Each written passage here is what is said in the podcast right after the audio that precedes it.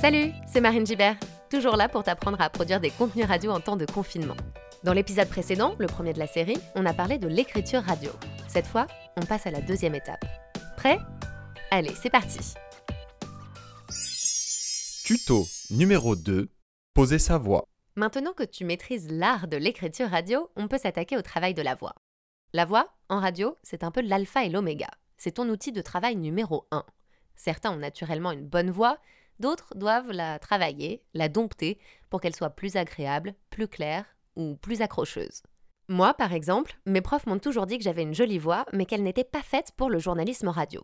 Trop douce, pas assez assurée, pas assez énergique. Pour eux, j'aurais peut-être pu passer de la musique sur TSF Jazz, Sur TSF Jazz. mais pas donner les informations.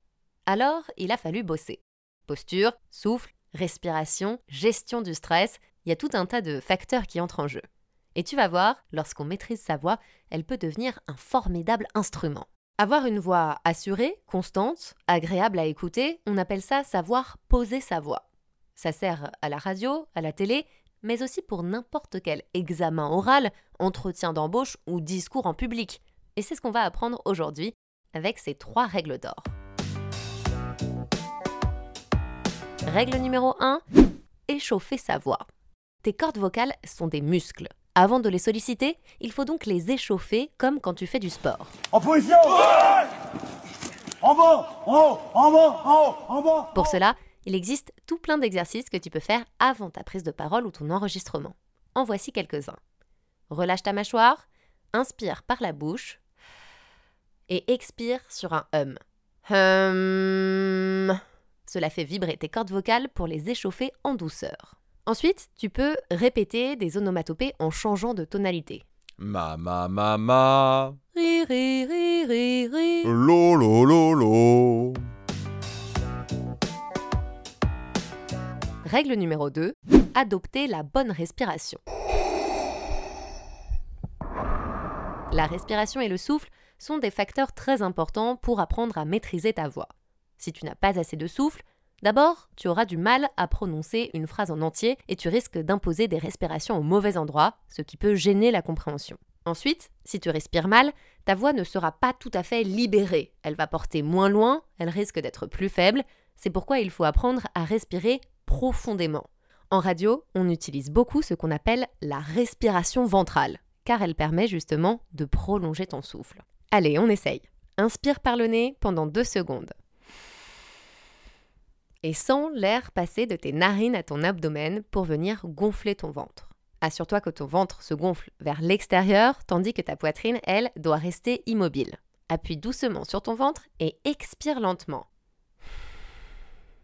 Tu peux répéter cette opération plusieurs fois avant de commencer ton enregistrement. Tu peux aussi l'utiliser pendant l'enregistrement. Si tu sens que tu as le souffle court, souviens-toi de pousser avec ton ventre et tu découvriras une réserve d'air supplémentaire. La respiration te permet aussi de gérer ton stress.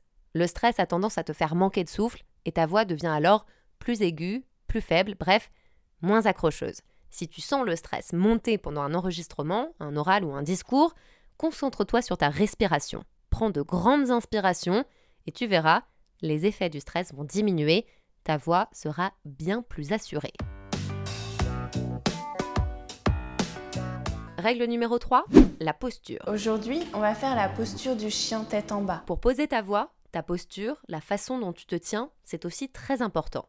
Il faut avoir le dos bien droit pour que l'air puisse circuler en toi de ton ventre jusqu'à ta bouche. Aussi, si tu regardes des vidéos dans lesquelles on voit les présentateurs euh, radio travailler, tu verras qu'il y en a beaucoup qui ont les mains posées sur la table et les bras tendus de chaque côté du buste. Cette posture te permet d'ouvrir ta cage thoracique pour bien libérer ton souffle et ta voix.